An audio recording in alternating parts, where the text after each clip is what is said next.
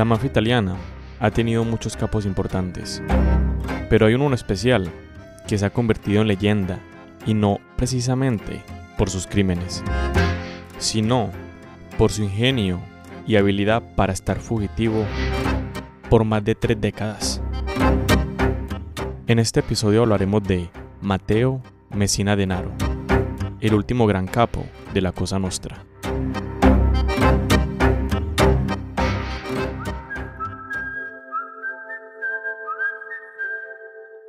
Sean bienvenidos a Susurros de la Historia.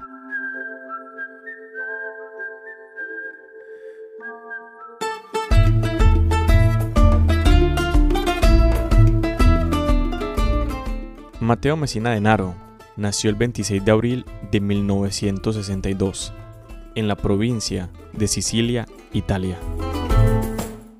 Este nació en el seno de una importante familia de la mafia italiana, ya que su padre, conocido como Don Ciccio, era el capo de uno de los territorios de Sicilia.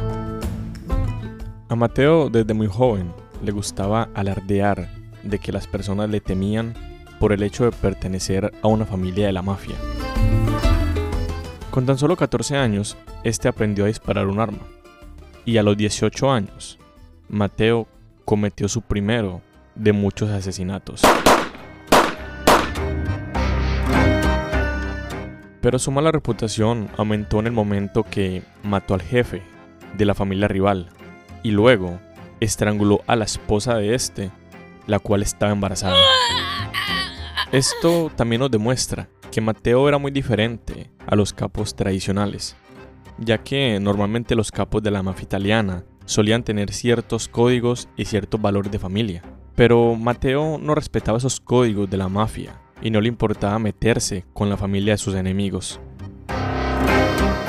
Otra cosa que lo diferenciaba de los capos tradicionales era que Mateo era un personaje extravagante, el cual no le importaba tener un bajo perfil, solo vestía ropa de diseñador, solo andaba en carros de lujo y le gustaba que la gente supiera que él tenía mucho dinero esto era algo bastante inusual en esa época en la mafia siciliana.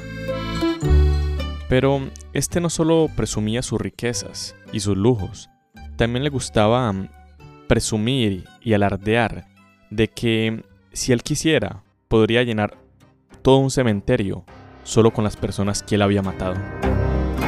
Todo esto era algo que lo hacía sentir orgulloso a él, ya que a él le gustaba que las personas supieran de sus crímenes, de sus asesinatos, porque lo más importante para él era que las personas le tuvieran miedo. Mateo Messina fue el responsable de numerosos asesinatos durante los noventas, pero su nombre empezó a salir en los periódicos a partir de 1992, cuando este salió con otros capos de la mafia para empezar una campaña terrorista con el fin de que el gobierno aceptara negociar con ellos. La campaña terrorista se basó en poner carros bombas en diferentes ciudades de Italia. Estos carros bombas dejaron muchas víctimas y entre esas víctimas habían dos muy importantes y estos eran dos jueces llamados Giovanni Falconi y Paolo Borsellino los cuales estaban enfocados en acabar con la mafia siciliana. Mateo y sus aliados pensaban que al matar a estos dos jueces, esto les iba a beneficiar y el gobierno por fin los iba a escuchar. Pero no fue así. Fue todo lo contrario.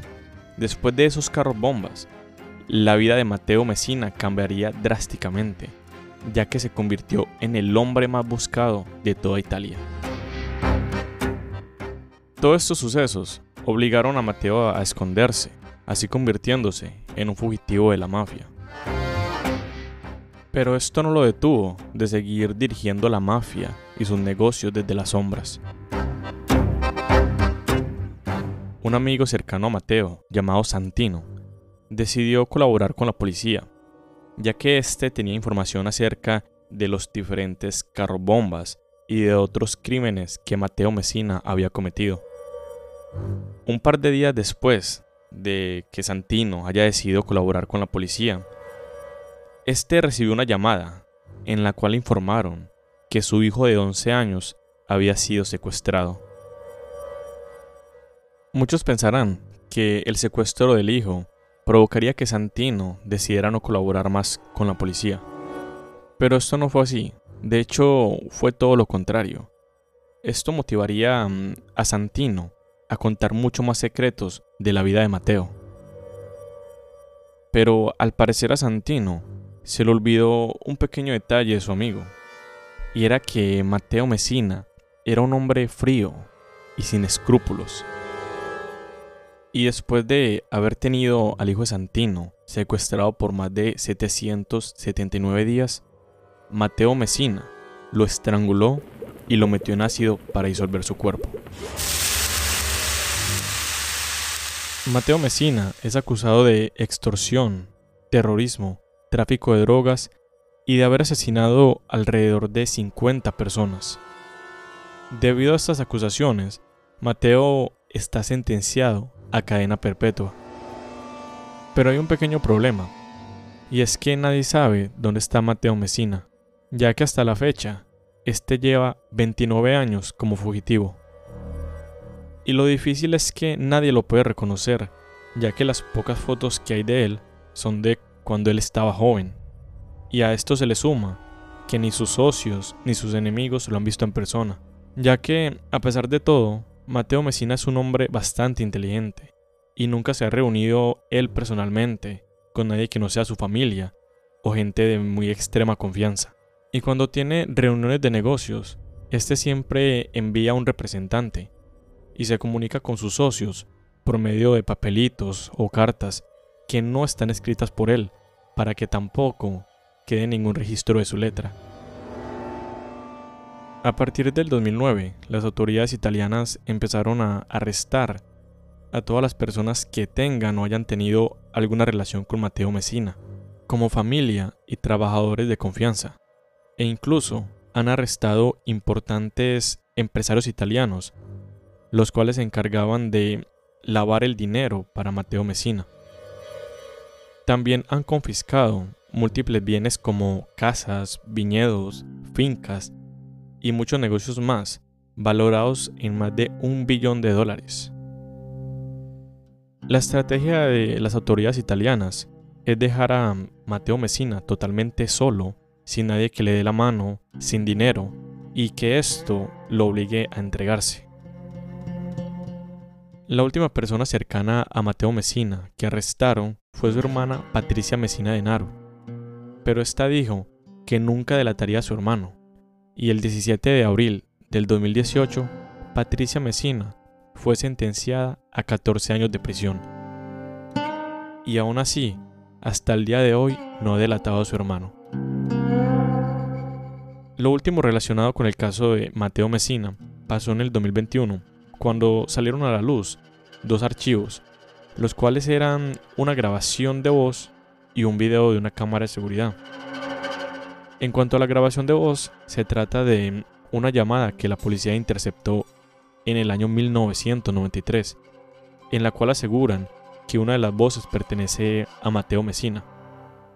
En realidad el audio no se puede entender muy bien, ya que es una grabación bastante antigua.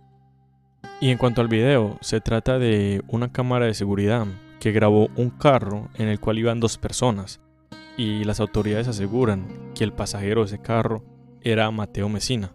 Aunque a opinión personal, la cara de los dos ocupantes del carro no se puede apreciar muy bien en el video. Según algunos reportes, Mateo Messina ha estado escondiéndose en diferentes pueblos de Italia, especialmente en la provincia de Sicilia. Y hay algunos rumores de que este se operó la cara para cambiar su aspecto físico, pero esto es algo que no está confirmado. Hasta el momento, esta es la historia de Mateo Messina de Naro, considerado el último capo de la Cosa Nostra. Si les interesa ver las pocas imágenes que hay acerca de este personaje, las pueden ver en mis redes sociales, tanto Instagram como Facebook, donde me pueden encontrar como Susurros de la Historia. Y asimismo me pueden encontrar en YouTube, donde poco a poco estaré subiendo videodocumentales de cada episodio del podcast. Y recuerden que esto fue Susurros de la Historia.